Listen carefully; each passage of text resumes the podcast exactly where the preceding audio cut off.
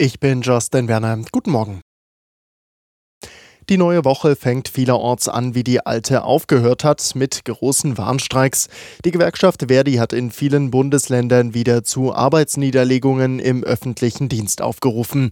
Heute sind einzelne Kliniken, Kitas und auch Stadtreinigungen betroffen, mit Schwerpunkt in Bayern, Baden-Württemberg, Sachsen, NRW, Berlin und Hessen. Verdi will 10,5 Prozent mehr Geld für die Beschäftigten im öffentlichen Dienst erwirken. Verbrenner aus Autobahnen oder die geplante Kindergrundsicherung. Die Ampelparteien sind sich derzeit nicht bei allem einig. Doch beim Kabinettstreffen auf Schloss Meseberg hat Kanzler Scholz die bisherige Zusammenarbeit gelobt. Seine Regierung habe viel geschafft und habe noch viel vor. Veränderungen würden weiter intensiv diskutiert, so Scholz. Heute geht das Treffen auf dem Schloss nahe Berlin zu Ende. Ein Zeichen für Europa im an Russland grenzenden Estland. Die wirtschaftsliberale Reformpartei von Ministerpräsidentin Kallas hat die Parlamentswahl im EU- und NATO-Mitgliedsstaat klar gewonnen. Sie holte laut Wahlkommission 37 von 101 Sitzen im Parlament in Tallinn. Kallas gilt als eine der resolutesten Unterstützerinnen der Ukraine. Zweite Kraft wurde die rechtspopulistische Partei EKRE mit 17 Sitzen. Die Verkehrsunternehmen haben große Probleme, genügend Bus- und Bahnfahrer zu finden.